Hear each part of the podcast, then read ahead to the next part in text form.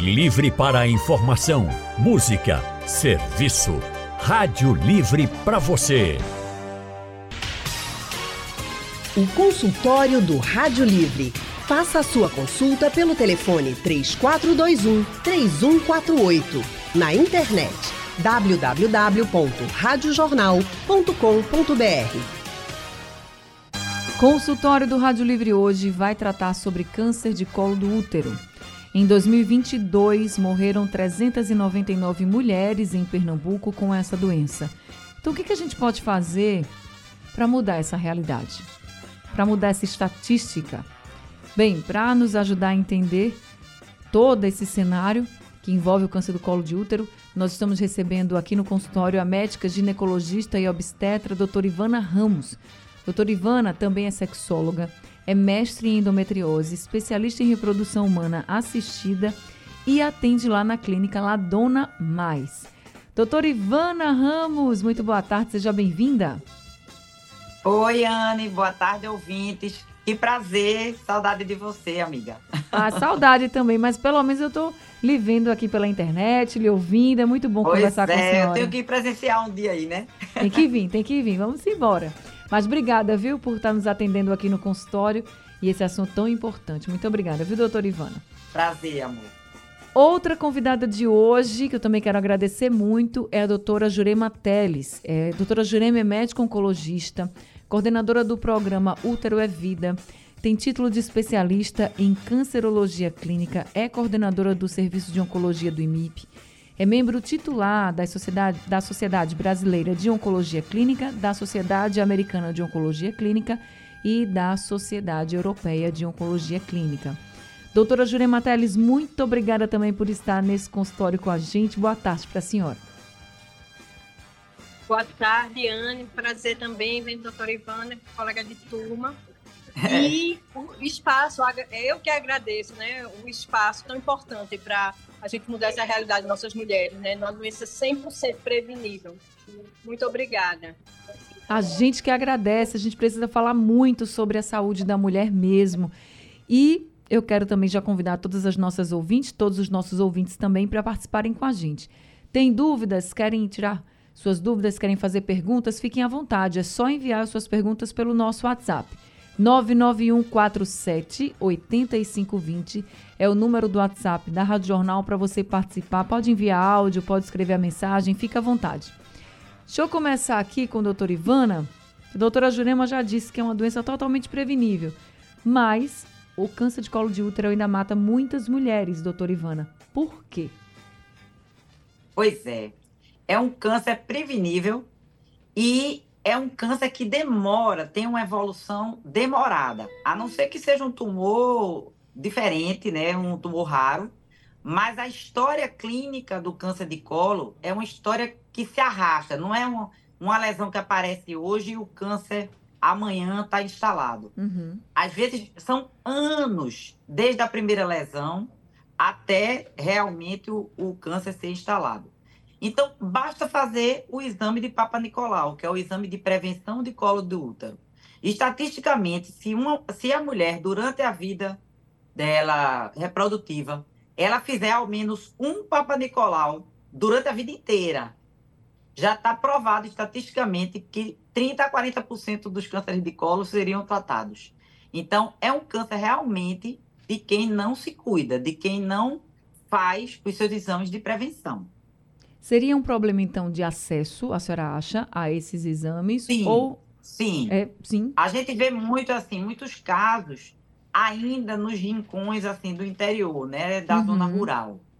Aqui na capital é realmente por relaxamento, porque até, Jurema pode falar melhor sobre isso, até a central de regulação, a, a, o acesso ao exame não é tão complicado não, viu, Anne? Aqui na capital tá bem, assim, é bem organizado. Nos okay. postos, na, nas centrais. Isso aí, Jurema tá por dentro, ela pode dar uma orientação aí para a população. Eu queria mesmo que a doutora Jurema chegasse para conversar com a gente, porque olhando o desafio do câncer de colo do útero, não é só um desafio de Pernambuco. é do Brasil todo, do mundo todo. A gente tem casos de mortes de mulheres no mundo todo. Mas quando a gente olha para o Brasil, a gente já percebe, doutora Jurema, que a, a luta por regiões assim chega a ser um pouco desigual. Por exemplo, regiões norte e nordeste, como é no, a nossa região aqui, a gente já tem mais casos do que em outras regiões do Brasil. Então, é realmente um problema de acesso nas nossas regiões, como a doutora Ivana falou, até mesmo nos locais mais distantes, zona rural. Como é que está o acesso dessas mulheres a esses tratamentos? Eu acho que é uma doença da, da iniquidade, né? E a iniquidade a gente tem dentro da própria cidade, né? A gente percebeu, por exemplo, em Recife, em alguns locais que têm menos acesso à atenção básica, que tem um grau de, de pobreza maior e de acesso aos serviços de saúde, é, morriam mais mulheres, tanto de Covid como de, de câncer de colo de útero, onde tinha mais mortes, né? Uhum. nas nossas grandes periferias, fora a questão da zona da mata e, e da região. E quando a gente olha para o Brasil, é isso também. Norte, Nordeste, Pernambuco ainda é o segundo mais, incidente, é, mais mortal. Né? Isso no Brasil já modificou, é quarto, mas ainda é um grande problema. 75% das mortes ocorre em países de baixo IDH, é onde é que vai crescer, como o nosso, né? Assim, a gente ainda tem desafios dos países de baixo e desenvolvimento vai viver ainda esse desafio de melhorar o acesso. Sim, a gente pode dizer que tem é, a nossa capacidade de cuidar da saúde, nossa responsabilidade nisso, mas as mulheres que adoecem com câncer de colo de útero, a gente tem um trabalho no, no Hospital do Câncer, que mostrou que 60% das mulheres que adoeceram nunca fizeram um teste, um, um exame preventivo, como o doutor é, Ivana falou, ou mais é, faziam mais de cinco anos que faziam. Então, quem adoece é quem realmente não, é, não tem um acesso ao exame. E para descobrir, e por isso que a gente quer mudar, e isso tem mostrado ser mais eficiente, é, é saber quem tem o HPV de alto risco. E 99% dos casos estão relacionados a essa infecção persistente. Então, essas mulheres, se a gente souber quem são, a gente pode saber na época da infecção, lutar para elas já terem sido vacinadas antes, desde o começo, né? Que isso também muda a realidade. E eu, que sou oncologista, a gente vive dizendo que o câncer mudou porque agora é personalizado, porque a gente tem um alvo terapêutico. No câncer de colo de útero, a gente tem um alvo para prevenir, para que as pessoas sequer adoeçam. Isso é muito raro ainda nos cânceres. Uhum. Então, e, e, a gente tem isso disponível no serviço público, sim. Sendo que, às vezes, a gente expulsa nossas mulheres mais vulneráveis nosso serviço público. A gente quer que elas se encaixem num dia, numa tarde. Tem dados, Anne, que tem mulheres que foram 14 vezes no posto de saúde para conseguir fazer o preventivo. A gente não tem uma cultura muito grande de prevenir, né? liberar nossas pessoas que trabalham que não pode faltar o trabalho, que não tem com quem deixar o filho para fazer o preventivo, é, o, o, exame preventivo. Outra coisa que a gente está trazendo é a possibilidade da autocoleta dessas mulheres que realmente não conseguem é, chegar é, no serviço de saúde. E a gente está mudando do rastreamento que é oportunista, a gente aproveitar daquelas mulheres que foram, de chamar aquelas que não foram e de chamar aquelas que têm maior risco que são as mulheres entre 25 e 65 anos, que nunca fizeram o teste ou faz mais de três anos fazer. A gente busca essas mulheres no sistema de saúde. E também tem os grupos mais vulneráveis, que podem, inclusive, ter direito à vacina até os 45 anos, que é as, as mulheres vivendo com HIV, a, a, é, os pacientes imunossuprimidos. Então, assim, a gente está atrás dessas mulheres e não conseguem chegar, mesmo quando tem é, o o preventivo é, disponível e a vacina é, também é, uma, é muito importante que ela vá para a escola, né? Que a gente claro. vá onde o povo está e a gente também lute contra as fake news, né? É, Porque vacina... o que não é fake news é que todo dia morre uma, morre uma mulher de câncer de colo de útero com muito sofrimento em Pernambuco. Bem, o ano passado foram 399 mulheres que morreram por causa do câncer de colo de útero. Nós temos 365 dias no ano. Então, mais de uma mulher acabou morrendo por dia no ano passado. E a gente precisa realmente cuidar disso, mudar a estratégia, como a doutora Jurema colocou aqui. Doutora Jurema, a senhora é coordenadora do projeto útero é vida. Como é que ele funciona?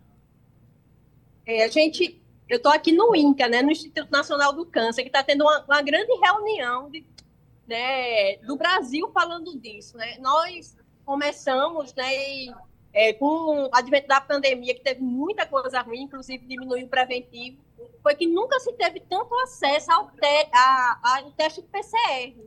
Né? Máquinas de PCR, pessoas que façam teste de PCR, tem máquinas, tipo no Ceará, que faz 30 mil exames por dia. Nós temos uma máquina que faz 6 mil exames por dia. O que, é que a gente ia fazer com isso? Então, o teste de HPV começou a ser possível pensar em fazer preventivo.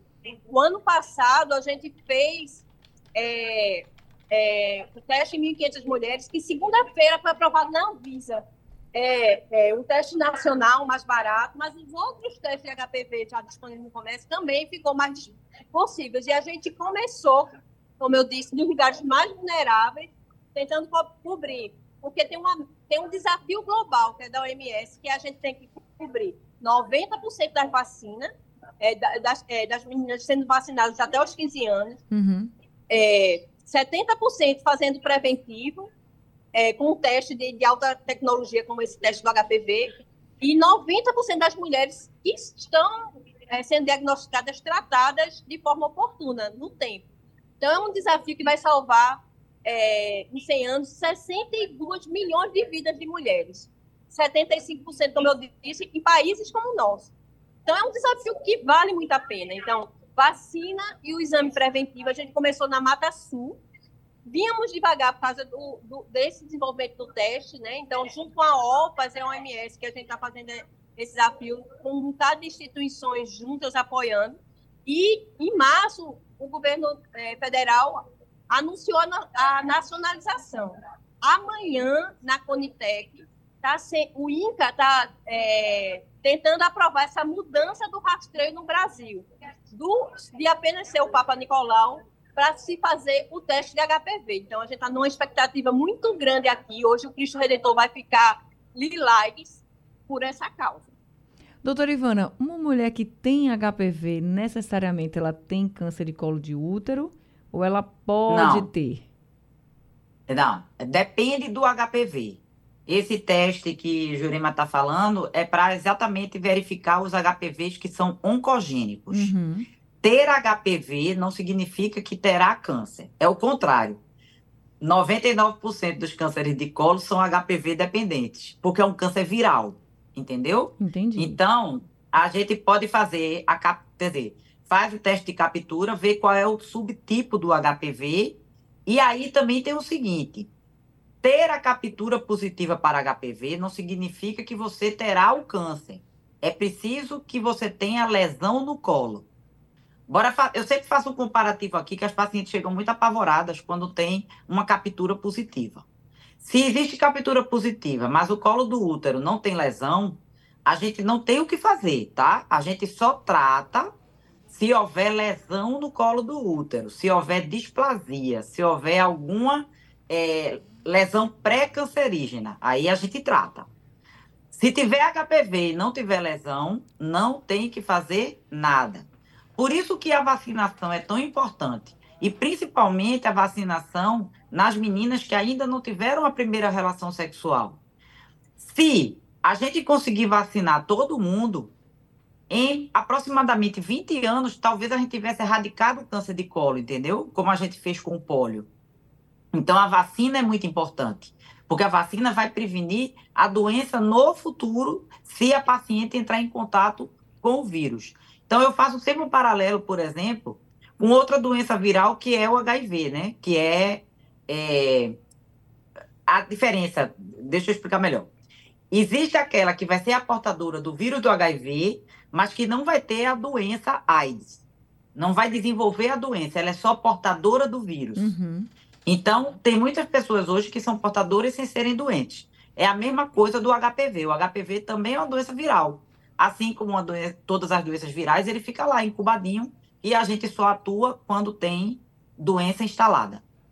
Tá certo. Nós estamos conversando aqui com a doutora Ivana Ramos, que é médica ginecologista e obstetra, e também com a doutora Jurema Teles, que é médica oncologista e Ela é coordenadora do Serviço de Oncologia do IMIP. Doutora Ivana, a senhora disse que o câncer do colo do útero, ele é um câncer, não é um câncer que aparece muito rapidamente, que demora para aparecer, né? Para a mulher saber que ela uhum. está com câncer de colo de útero. Mas quando ele aparece, ele dá algum sintoma? Nem sempre. Quando ele vem dar sintoma, ele já está mais adiantado. Porque o colo do útero é indolor. Uhum. Então, ele, no máximo, pode provocar um corrimento simples. Por isso que também as mulheres não valorizam, né? Porque é, doença que dói, você procura mais o seu ginecologista, né? Sim. Mas como você não sente nada, ainda existe esse preconceito de procurar o serviço de saúde para prevenção. Como o Jurema colocou bem, quando a gente fala em acesso, né? É, para eu justificar um pouquinho porque eu falei que não é falta de acesso. O que eu quero dizer é que o sistema de saúde ele tem o exame. Claro, tem dificuldade de horário, porque, como o Jurema colocou, a questão de trabalho, mulheres que trabalham, mas não é que não exista o exame. As mulheres é que não ou não procuram ou não têm disponibilidade de horário para estar. Uhum. No, na questão do IDH, vem muito também da questão da ignorância, né? Tem mulheres que têm vergonha, desconhecimento. Então, assim, como eu falei antes, preconceito. Então, não procuram o sistema de saúde também por uma série de outros motivos. Quando existe um esclarecimento, por exemplo, isso que você está fazendo, que é falar sobre o assunto, isso ajuda muito principalmente porque a penetração da rádio nas periferias é muito grande. Sim. Então, assim, pessoas que têm a sua credibilidade, Anne, com mais profissionais de saúde, de, orientando que as pacientes procurem o serviço de saúde, isso ajuda muito. Porque, gente, como eu falei, e Jurema também colocou, se fizer pelo menos um exame, a gente consegue salvar essa vida. Você viu que 65% dos casos que foram pesquisados por eles mostrou que a paciente ou nunca tinha feito o exame ou tinha sintoma e não procurou a unidade de saúde, entendeu? Então, assim, é, por favor, que as pessoas se liguem que é um câncer completamente curável. É só você procurar o serviço de saúde. E a gente falando sobre o câncer do colo de útero, uma das nossas ouvintes já mandou um áudio aqui com pergunta foi a dona Maria. Vamos ouvir então o que, é que ela pergunta. Boa tarde, Anne. Boa tarde a todos. É, é preci... Aqui é Maria de Jesus. É preciso fazer prevenção todo ano? Doutora Ivana. Veja só, o screening mundial, quer dizer, a, o que é orientado mundialmente é que seja pelo menos a cada três anos, não necessariamente todo ano, a não ser que exista lesão no colo. Então, tem lá um epitélio acetor branco, uma displasia. Então, dependendo dessa alteração, esse exame precisará ser feito em três meses, em seis meses ou em um ano. Mas aí procura a orientação do seu ginecologista, que ele vai te dizer. Tá respondido então para a dona Maria. Agora, doutora Jurema, no caso de ter o diagnóstico de que é o câncer do colo de útero, como é que está o tratamento hoje dessa doença? É, como você destacou e a Ivana falou, é assim, a, a gente tem 10 anos, mais ou menos, de 5 a 10 anos, entre a infecção que ficou persistente a, a desenvolver uma lesão precursora que vai virar câncer. Quando não tem muitos sintomas, quando dá sintoma, para você ter uma ideia, é, 70% a 80% das mulheres que chegam para o tratamento não conseguem operar. É uma doença avançada, estágio 3 ou 4, que aí vai para a quimio-radioterapia. Por isso, de novo, a importância do preventivo, a importância de a gente saber quem é essa mulher que tem maior risco, que é a que tem infecção, né? Uhum. 70% dos casos de Pernambuco tinham ou vírus 16 ou 18, são mais de 100 tipos.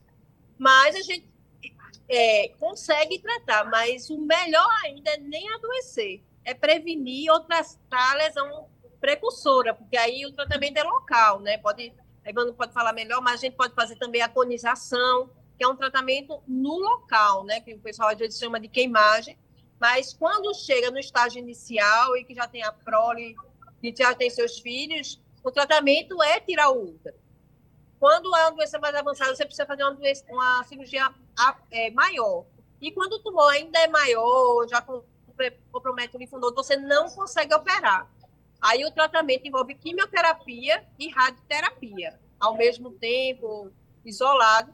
E o mundo agora está estudando também a imunoterapia, porque esses vírus que, é, do, é, que causam câncer, esses tumores que a gente chama oncogênicos, respondem bem ao tratamento da imunoterapia. E isso fica ainda mais distante para a maioria das mulheres que, que adoecem, que são tratadas no SUS e Sim. que a gente ainda não tem isso não é disponível fora da pesquisa clínica, né? Em pesquisa a gente tem até um estudo aberto no IMIP para essas mulheres. Mas bom é não adoecer, né? E quando a gente pode é, oferecer isso, essa é a luta. O teste do HPV que a gente está falando, se a pessoa não tem infecção, ela vai ficar repetindo só de 5 em 5 anos. Agora, se você tem essa infecção de alto risco, você vai fazer anual. A coleta e quem tem um teste de alto, é, alto risco vai fazer também a colposcopia. Ô, doutora, a senhora falou da imunoterapia e a gente escuta muito falar, né, que algumas doenças, alguns tipos de câncer, inclusive, já estão com esse tratamento. O que seria a imunoterapia num tratamento de câncer de colo de útero? A imunoterapia é um tratamento que você faz, é, que não cai cabelo, que não dá enjoo, mas que ele é capaz de, de recuperar uma função é, do nosso próprio sistema imune. Ele estimula o nosso sistema imune, reconhecer aquela célula que é anormal e destruí-la.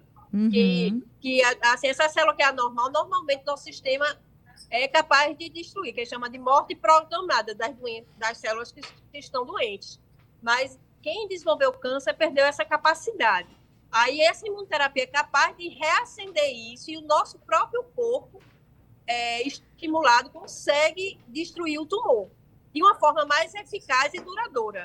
Isso já é bem estabelecido no melanoma, tem revolucionado o câncer do pulmão e tem tido muitos bons resultados também no câncer de colo de útero. Agora, no Congresso Europeu, no último mês, nos cânceres avançados, metastáticos, esses que não podem operar, ele já foi considerado de primeira linha, porque ele foi bem superior só à quimioterapia.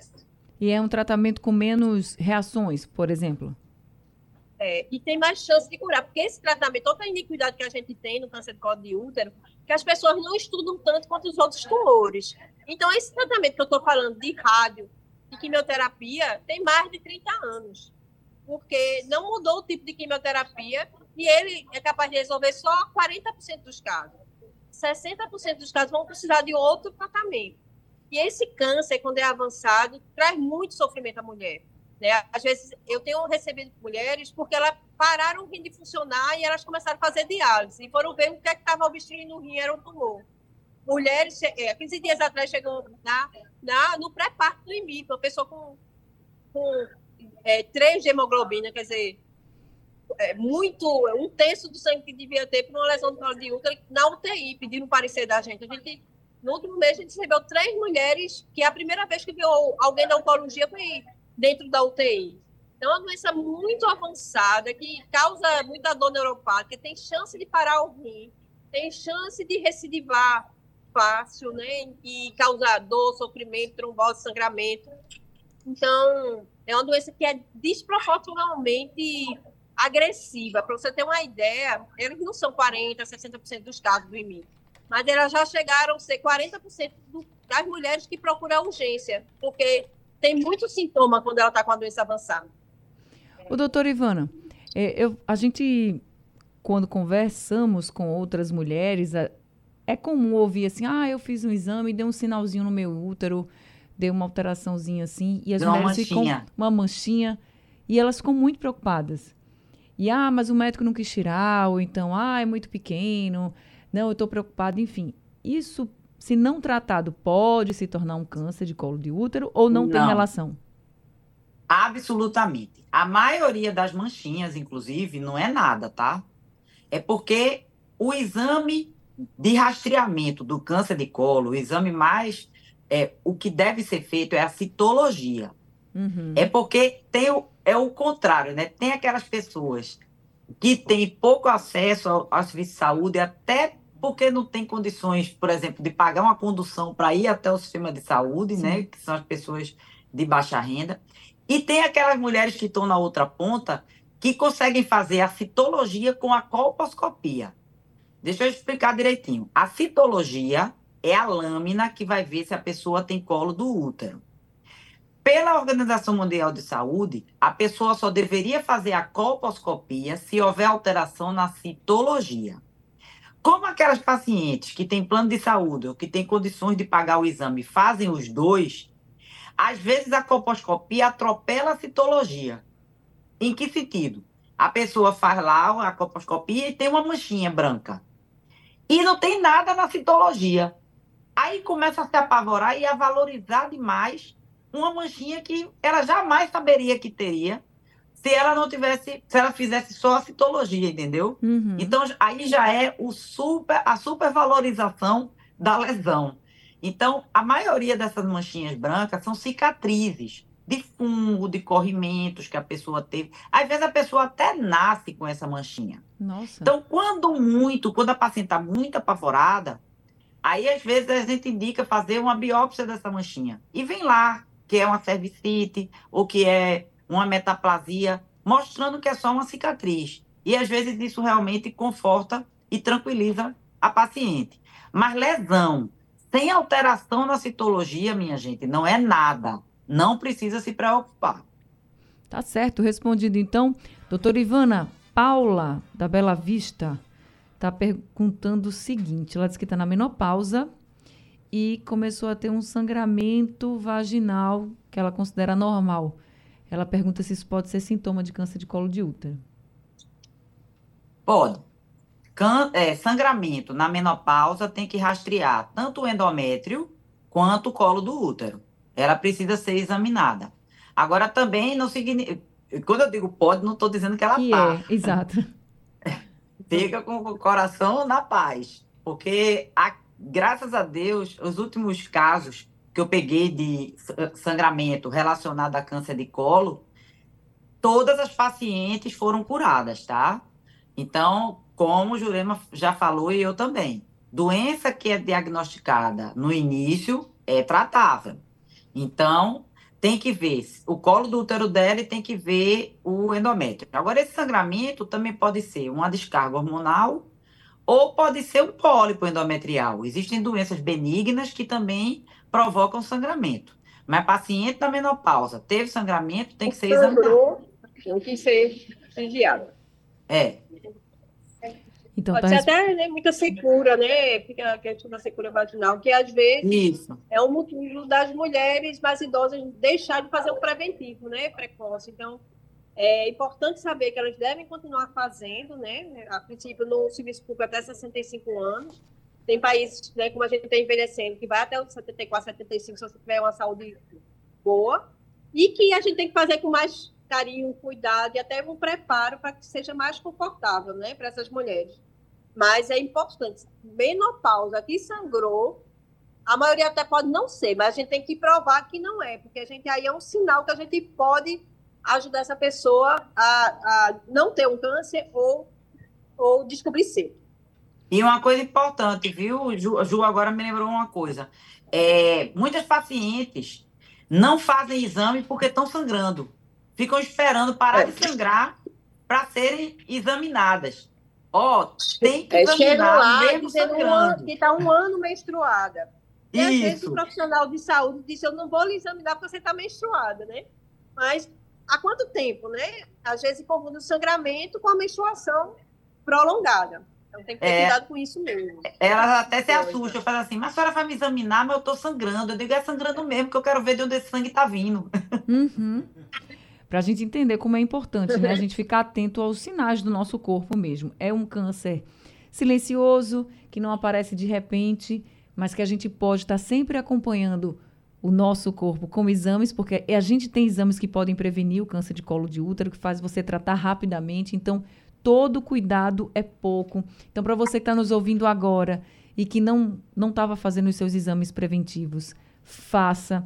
Se você não está conseguindo acesso, vai num posto de saúde, conversa, vê como é que você pode fazer, mas não fica sem fazer esse exame, porque essa demora pode custar a sua saúde, a sua vida.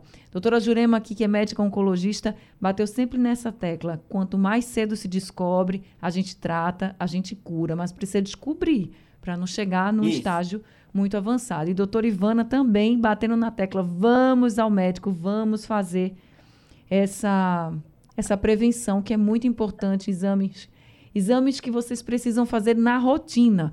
Eu sei que às vezes é difícil, a gente também falou sobre esse acesso aqui, mas eles são muito necessários. Então, mesmo que demore mais de um ano, o doutor Ivana já liberou, diz que a cada três anos pode fazer o exame preventivo, para ninguém ficar aperreado com isso. Bem, eu estou terminando aqui o consultório do Rádio Livre com essa mensagem. Acho que a gente precisa avançar muito também nessa questão do acesso, doutora Jurema. Sei que a senhora está aí no INCA e espero que vocês também tratem é. muito sobre isso.